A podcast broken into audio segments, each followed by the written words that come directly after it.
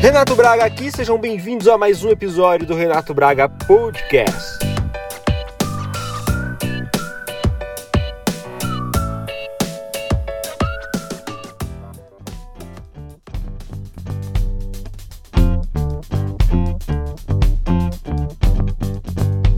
Renato, querido, para mim é um privilégio participar dessa entrevista. Quero aproveitar e mandar um beijo enorme o pessoal todo de Campinas, que eu gosto muito, muito, muito de coração. E pode perguntar o que você quiser, Renato. Nós estamos aqui para responder. Excelente, Chiquinho. Muito obrigado pela tua participação, por ter aceitado o nosso convite. E realmente é um prazer tê-lo aqui conosco. Chiquinho, primeiramente, Uh, uma pergunta inicial aí que eu gostaria de fazer. Ao seu ver, do seu ponto de vista, quem é o Chiquinho? Bom, o Chiquinho é o mesmo de sempre. É, nasci nesta casa, estou falando com você. E sempre mantive a minha vida muito regular, e porque, na realidade, o Chiquinho Scarpa é um personagem né, que eu criei que aliás não fui eu que criei, quem criou foi o Gilberto de Piero, o Gibaum, que é um grande jornalista aqui de São Paulo. E ele falou assim, Chiquinho, você podia criar um personagem para aparecer na televisão, para fazer coisas, para arrecadar fundos para as entidades beneficentes que você ajuda.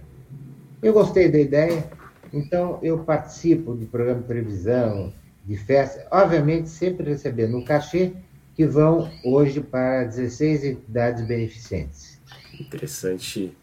E a, apesar de você sempre ter uma, uma boa vida financeira, é, olhando para as entrevistas que você já teve, né, você sempre teve um esforço em adquirir algo. Né? Exatamente. Você... Meu pai, desculpe, você ia continuar a pergunta? Não, mas dá um exemplo mesmo do, do seu pai, acho que é esse mesmo exemplo é. que você vai passar. Meu pai e minha mãe sempre foram muito rigorosos comigo e com minhas duas irmãs, Fátima e Renata. Então, nós tivemos uma educação, assim, é, muito severa e muito rígida. Tanto é que nós falamos praticamente todas as línguas, menos chinês. Eu falo um pouco de japonês, porque depois, mais tarde, eu explico para você. Mas falamos escrevemos todas as línguas, aprendemos todos os esportes, tá certo? E com 15 anos de idade, meu pai me colocou para trabalhar na fiação e tecidos Nossa Senhora do Carmo, em Sorocaba. Então, com 15 anos, minha carteira de trabalho já, está, já estava assinada. E, só para é, dar um exemplo, né, eu comecei no, receb, recebendo os fardos de algodão. Depois passei para os abridores, depois passei para a fiação, depois passei para a tinturaria. Enfim, depois tecelagem, vendas, etc. O que eu quero dizer com isso é o seguinte, que meu pai, é, além do estudo, tá certo? Ele me fez conhecer todas as nossas indústrias do, de cabo a rabo, ou seja, na cervejaria, na metalúrgica, na usina, enfim, nas indústrias que, nós, que, que eu tenho, né, porque eu sou sozinho agora, a, a, se um parafuso está torto, e o, o sujeito não sabe arrumar o parafuso, eu vou lá e arrumo. Porque eu conheço de ponta a ponta todas as indústrias, todas uh, as empresas que eu tenho, inclusive fazendas. Eu abri 14 fazendas, tive seis maleitas, sete, sete maleitas, entendeu? E, e, enfim, me, sempre me colocou para trabalhar desde criança.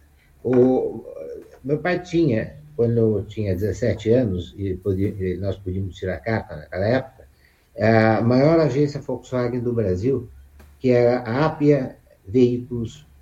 E meu pai o que que fez? Meu pai me deu um Fusca usado. Então todos os amigos ganharam carro, etc. Tal, e eu não. Então eu tive que trabalhar para comprar meu primeiro carro aos 19 anos, tá certo? De um amigo meu que fez um preço hiper super eh, camarada. Então, sempre tivemos uma educação muito rígida é, dentro da religião católica, não é isso? Tínhamos missa aqui em casa, no começo, todos os domingos, a meio-dia, e, enfim, tanto eu como, eu como minhas irmãs, por exemplo, aqui, em casa, sempre, como a casa é grande, sempre tiveram muitos empregados. Então, se eu queria, quisesse um refrigerante, por exemplo, eu tinha que ir na geladeira, pegar o refrigerante, pegar o copo, tomar o refrigerante no copo, deixar o copo em cima da pia, quer dizer, não lavar o copo, deixar o copo em cima da pia. Quando eu podia facilmente tocar o, tele, o telefone interno e pedir o refrigerante. Então, com isso, os empregados aqui de casa, muitos já morreram, mas os que estão aqui têm no mínimo 60 anos de casa. Caramba! Bastante então tempo. Foi, não foi fácil, entendeu? Então, quer dizer, uhum. fora os estudos, né, fora uh, as formações todas que eu tive de, de direito, enfim, é, daí para diante, então eu estudava e trabalhava.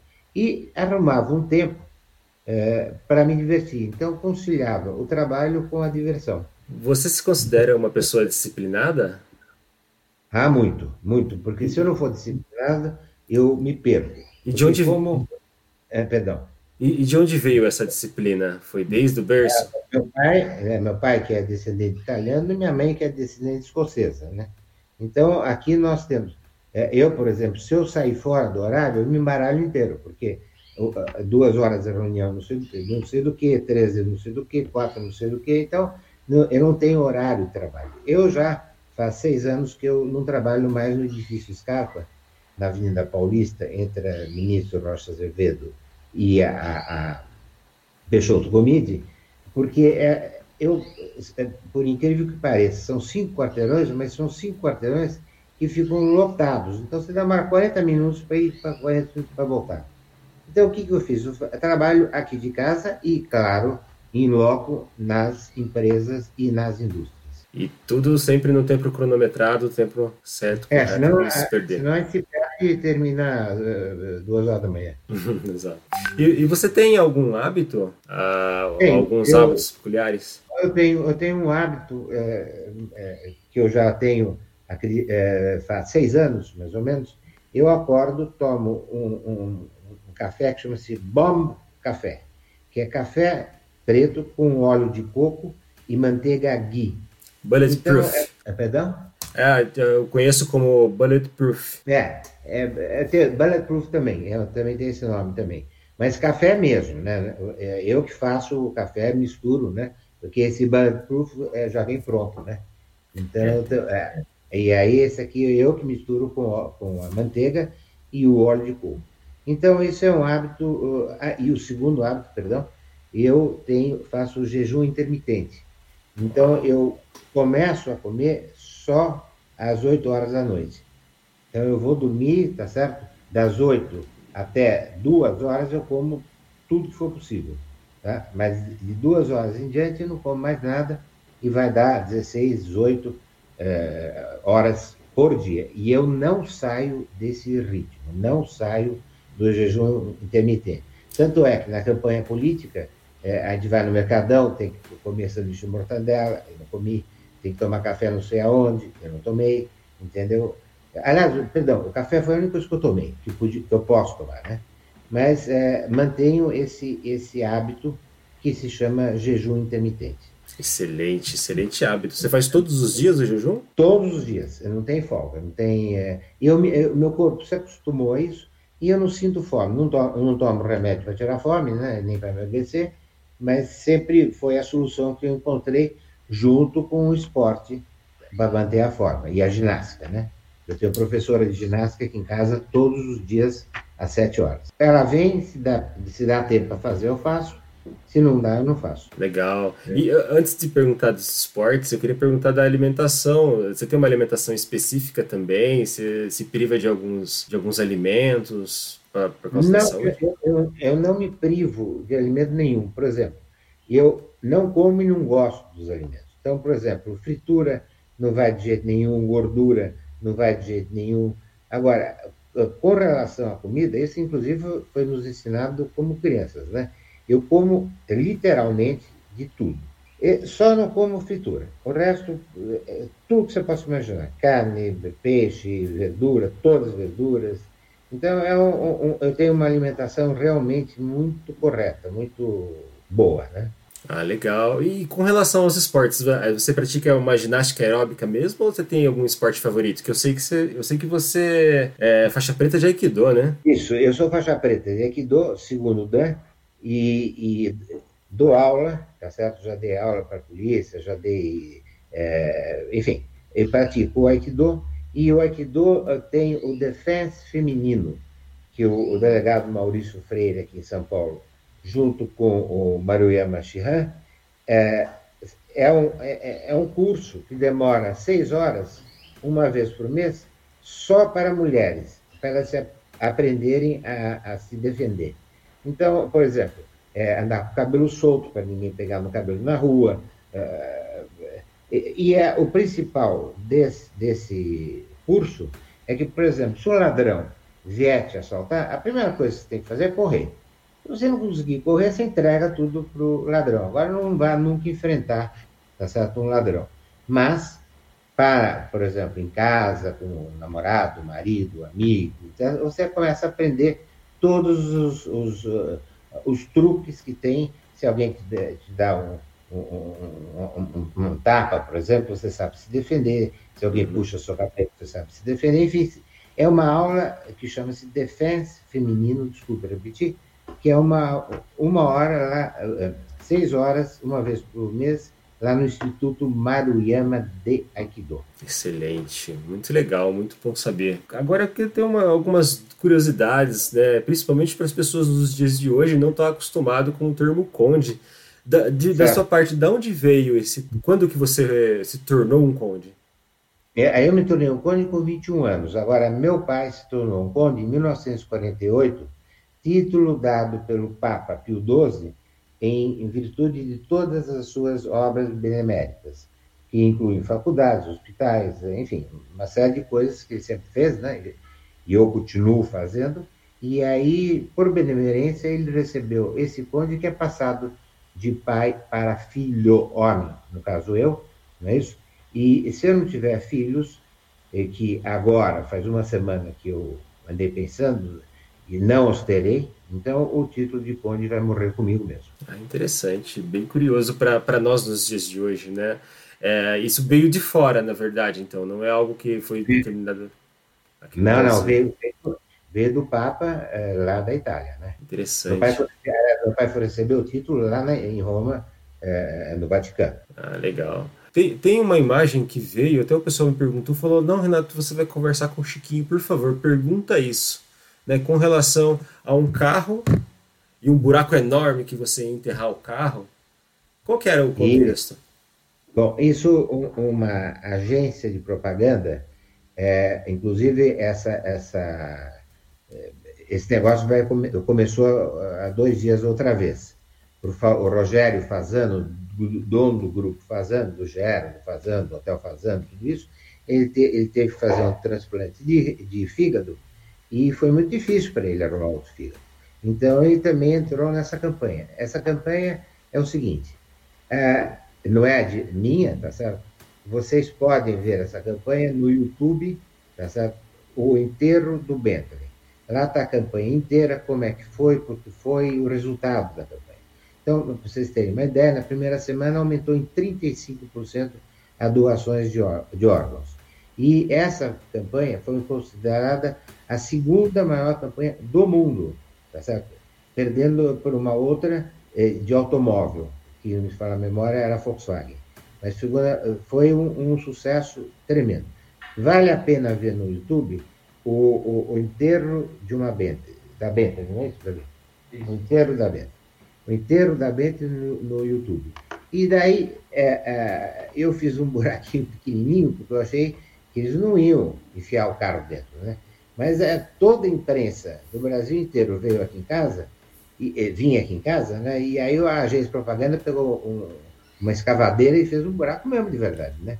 E colocou madeira e quando o carro foi descendo para o buraco em cima de uma madeira, né? Já com, com, metade do carro dentro do buraco, eu, eu falei, vocês podem ver no vídeo, eu falei, para tudo, vamos lá entrar em casa. Então a, a imprensa toda entrou em casa e eu disse, gente, existem coisas muito mais importantes, tá certo, do que enterrar os seus bens. é enterrar os seus órgãos, porque você pode salvar muitas vidas doando os seus órgãos. E só uma explicação, Renato. Você, você para ser doador de órgãos, você não precisa falar com sua família, com nenhum parente seu. Você fala com um amigo seu, fala assim, ó, eu sou doador de órgãos. O dia que você, é, daqui a 100 anos, né, Renato, falecer, os seus órgãos todos serão doados e você vai ajudar a dezenas de pessoas só com uma pessoa. Então você veja, uma, uma pessoa da posição do Rogério Fazano, que é dono do grupo Fazano, tá certo? Que é mundial. Ele, ele pegou e teve problemas para doar o fígado, entendeu? Uhum. Então, é, você veja que é, é, gente de posse, imagine gente sem posse, como é que faria isso aí? Não faria. Justamente. E como, como você se vê na, como responsável assim por causar tanta transformação no mundo, né? Você com uma personalidade importante para o Brasil, pequenas ações ou ações né, é, que são detalhes na sua vida trazem um grande impacto. E como você se vê? Né, qual é o seu papel nisso? Como você acha que é o seu papel para o mundo? Eu acho, eu acho que, uh, vamos dizer, é, é, a vida é uma dádiva de Deus, né? na qual devemos sempre ajudar o próximo enquanto aqui estivermos. Então é o que eu procuro fazer, tá certo? Obviamente, eu não faço alarde sobre isso, nem quais são as entidades beneficentes eu falo, é nada disso. Então é um outro, quer dizer, existe o Chiquinho é, é, playboy que trabalha para isso, né? E o Chiquinho industrial empresário que trabalha nas, nas minhas empresas. É uma última curiosidade que me pediram para me perguntar. Acho que o pessoal, já, o pessoal já até sabe, mas é, vale a pena a pergunta. Quem sabe sai alguma sugestão aí. Com relação aos anões, né? É, Falaram aí, saiu, repercutiu. É, é, como é que rolou isso daí? Bom, eu estava numa festa e o, o, o ex-sócio meu nas usinas é, é, contou uma piada. Né? Eu achei a piada tão sem graça, eu falei assim, nossa, que piada ruim. E, por outro lado, eu saio muito, né? O, o Júnior vai em todas as festas que eu vou. Então, o Mauri chega na segunda-feira e pergunta, qual é o seu novo negócio? Aí na quarta, qual é o seu novo negócio? Aí na sexta, qual é o seu novo negócio? Meu, não dá para ter um, é, vários negócios por semana, tá certo? Nem por mês e eu acho que nem por ano. Mas, de qualquer maneira, eu falei assim, agora eu arrumei uma resposta para o Mauri. Eu falei assim, Mauri, o meu, pro, o meu negócio de agora é uma criação de anões que eu tenho aqui em casa. Anões para aluguel. Por exemplo, você vai para a praia, você tem que levar dois empregados, por exemplo. Aí você tem que levar um outro carro. Não, você aluga meu anão empregado e abre o porta-mala, põe dentro e leva para a praia. Você, por exemplo, na, na, televisão, na sua cama, antigamente, hoje não, você tem vários controles, quer dizer, o controle do som, o controle da televisão, etc. Então, o que você perde na cama? Então, eu criei o. o, o, o não, eu alugava o anão controle remoto. Você olhava para o anão e falava assim: para frente, para trás, canal tal, uh, som tal, e por aí, por aí afora, né? Uhum. E daí passou um garçom bem na frente entre a câmera e eu, tá certo? E o que que aconteceu? A, a, a, aí eu inventei o garçom anão. Por, por quê? Porque o garçom anão, todo mundo vestido de, de, de preto, vamos assim dizer, que é uma festa uhum. é, black tie, não é isso? É, é, você olha para baixo e faz, eu quero um uísque com gelo, um refrigerante, etc. Tal, e não atrapalha, inclusive não atrapalha você, Amaldi, porque esse garçom já passou três vezes entre nós na câmera e já está atrapalhando a filmagem. Então, isso. Daí, o, o que, que aconteceu? Um grupo aí de direitos humanos resolveu mover uma ação contra mim, tá certo? E, eu tinha um anão, é, um amigo anão, perdão, que era um cantor espetacular, que já faleceu, e ele me ajudou uh, nessa ação e a ação morreu por si só. É o Nelson Ned, né? Nelson Ned, exatamente, muito bem. A mídia sempre está tá sempre procurando você, está sempre cutucando você para coisas novas? Como é que é você lidar com é, isso? Tipo, é, é, cada vez invento uma coisa, né? Então, por exemplo, a, a, última, eu acho que foi de uma, de uma repórter que veio aqui em casa, e, e, e olhou para casa e falou assim: Nossa, como sua casa é grande. E como é que você faz com sua namorada? Eu falei assim: Desculpa, eu não entendi a pergunta. Aí ela falou: Você pôs um chip na namorada para localizar ela dentro da sua casa? Eu fiquei olhando para a repórter e falei assim: Bom, é, pergunta idiota, resposta idiota, né? Então eu falei assim: Claro, eu coloquei um chip para saber em que comuna está. Meu, deu um rolo, mas deu um rolo. Chiquinho chip a mulher. E aí foi, entendeu? Aí me disseram, gozado que eu nem sabia, que o cachorro, hoje todos os cachorros são chipados, para saber a, a, a. Eu não sabia disso. Então eu falei assim: ó, o Pacheco Pafunso, meu cachorro aqui, é chipado. Depois de um mês de rolo, né? Assim, a minha mulher não é chipada. Ah, que absurdo. São curiosidades, coisas divertidas, né? É interessante que quanto mais importante a pessoa é, maior é a repercussão, né? Por mais que uma brincadeirinha que você faça, as pessoas criam um boom, mesmo às vezes sabendo que é brincadeira. É, é verdade. Eles, eles, eles é, como é que fala? Eles, eles, é, muita coisa é inventada, né? Como eu nunca, eu sou muito amigo de todos os jornalistas, todos, sem exceção. E, e eu nunca desmenti ninguém. Quer, quer vender, dar notícia para vender eh, jornal ou revista, bem, fico mais feliz, né?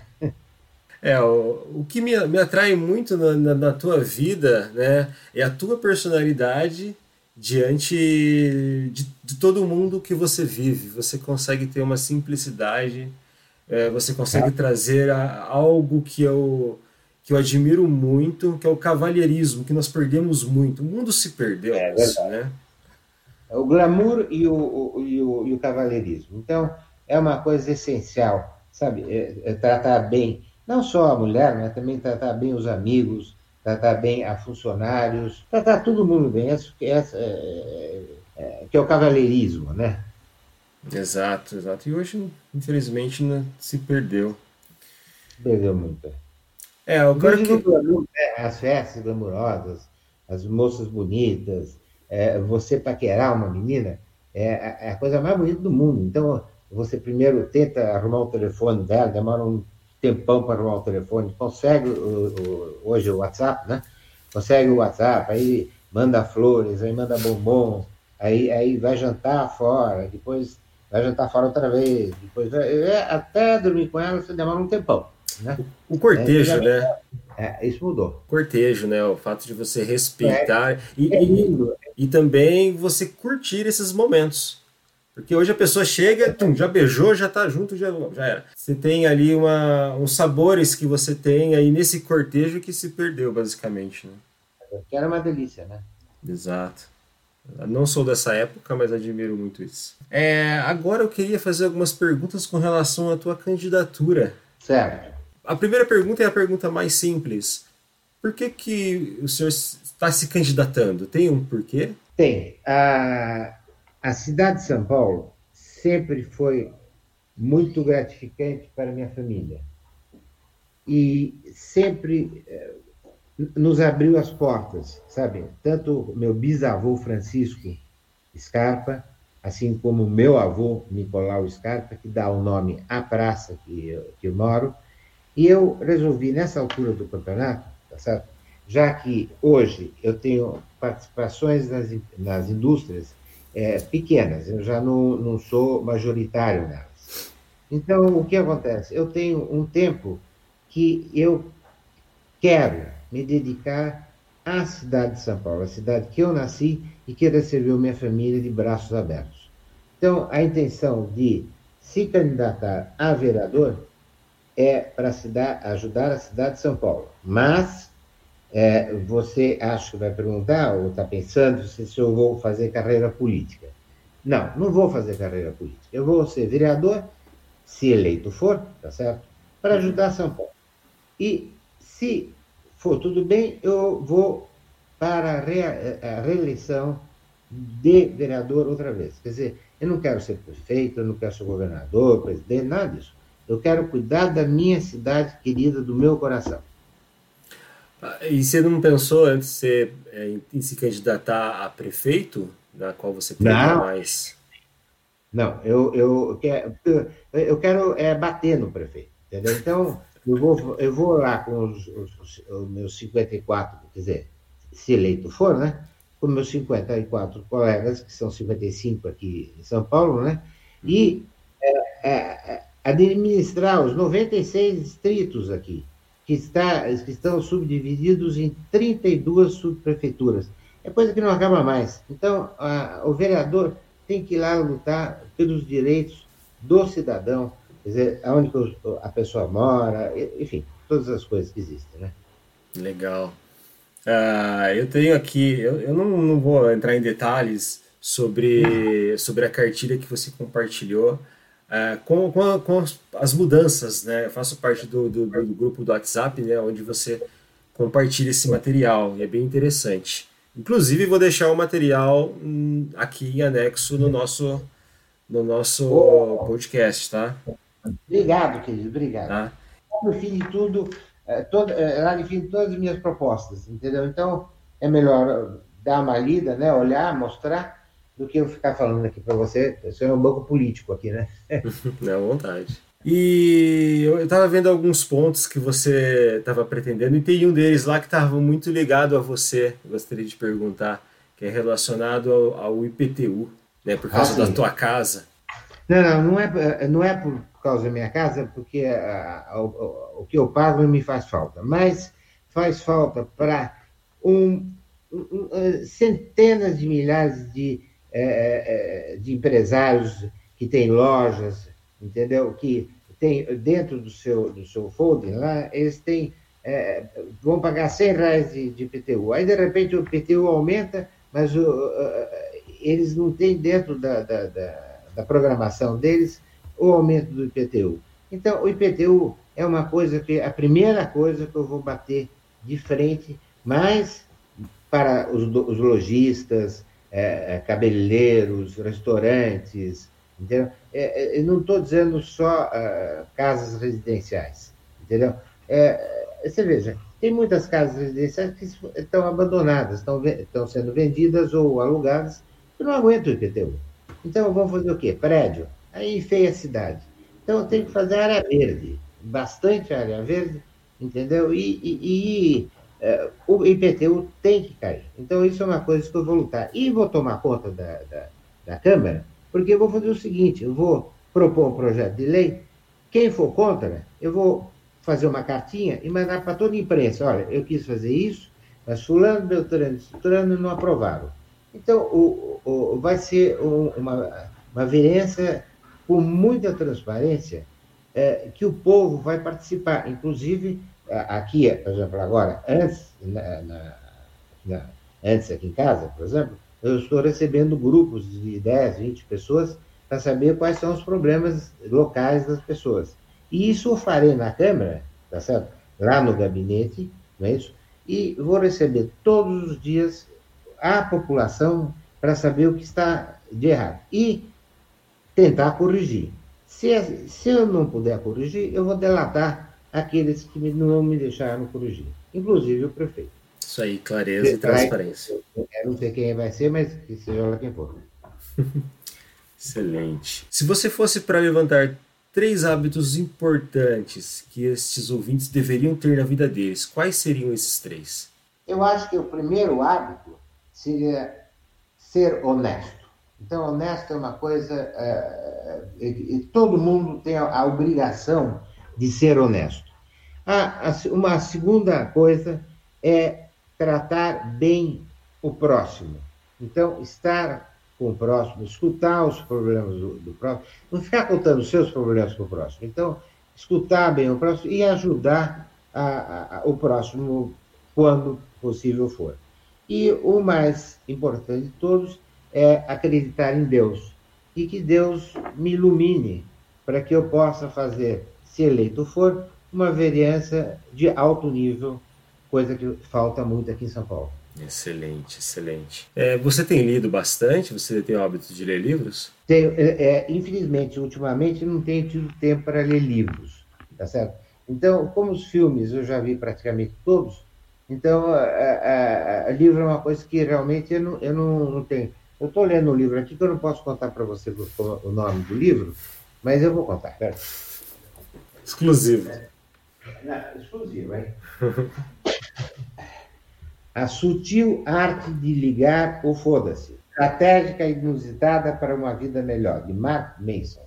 Ah, não, não é. Acho que é o outro. Também. Não, esse é do Mark Mason. Tem, tem esse que você falou também. Mas é, é, eu, só, eu só li um pedacinho, mas estou indo.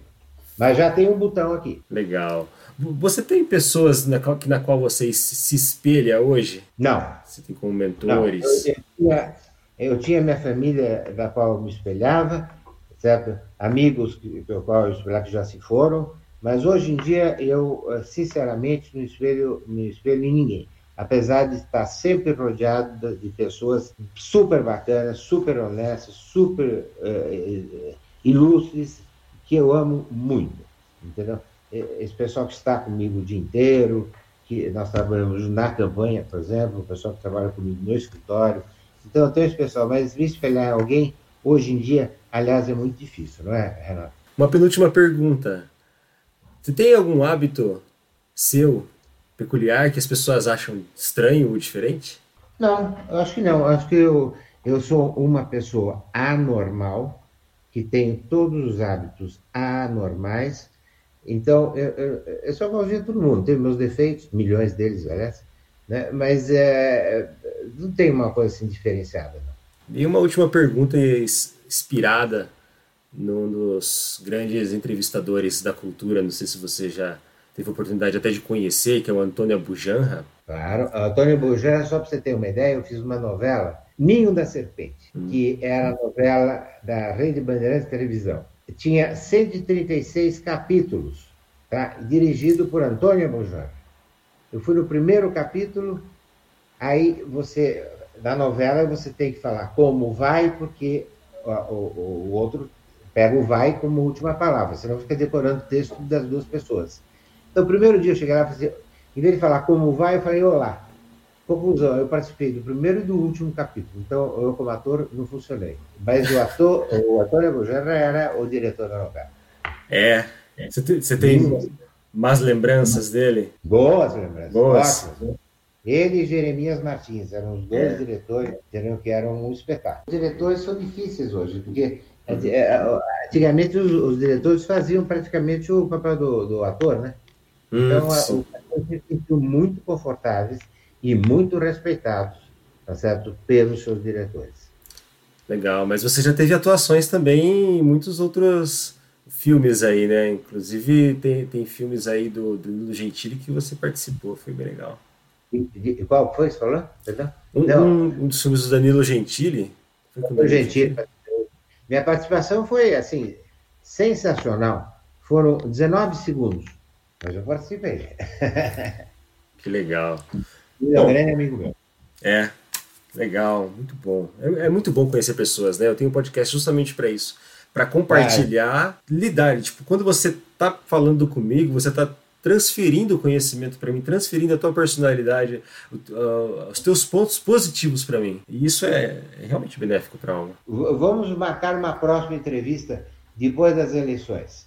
Vamos. Eu estou me convidando aqui para contar as coisas como é que foram ou como é que não foram. Vamos sim, vamos sim. Deixa eu só fechar a pergunta. Aqui a pergunta do Abu Janra que ele fazia no final do Provocações. Para você, Chiquinho Scarpa, o que é a vida? A vida é uma dádiva de Deus que nós temos que aproveitar muito. Bom.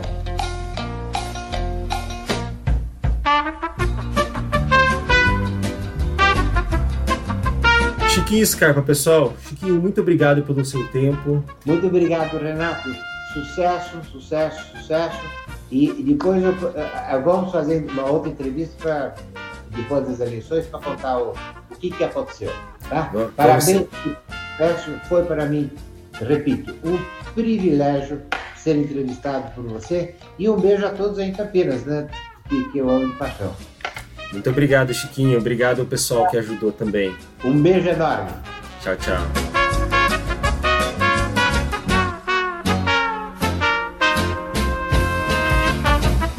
Não, uma última curiosidade que eu anotei aqui, e é bem interessante a gente compartilhar com o pessoal, com relação a um cachorro que você teve, né, que também trouxe um boom enorme aí para a mídia. Não, eu, eu, eu tive não, eu tenho. Chama-se é. Pacheco Papunço Scarpa. É, é. É, no Instagram ele está como Pacheco underline Pafunso underline Scarpa. E eu, eu acho que ele tem mais seguidor que eu. Teve um, você teve também um boom aí, né, na mídia com relação a isso, a, aos filhotes do cachorro? Não, isso não me lembro, não.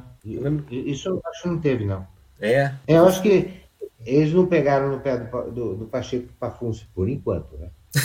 Você já está dando a ideia aí, daqui a pouco você ver. Amanhã tem um repórter perguntando. Você perguntou, você respondeu para o Renato Braga que não tem nenhum nada com o Pacheco? Aí já vão é, inventar mais certo. Eu não sou sensacionalista, não. Eu, não, não você, o repórter está escutando a nossa deliciosa entrevista.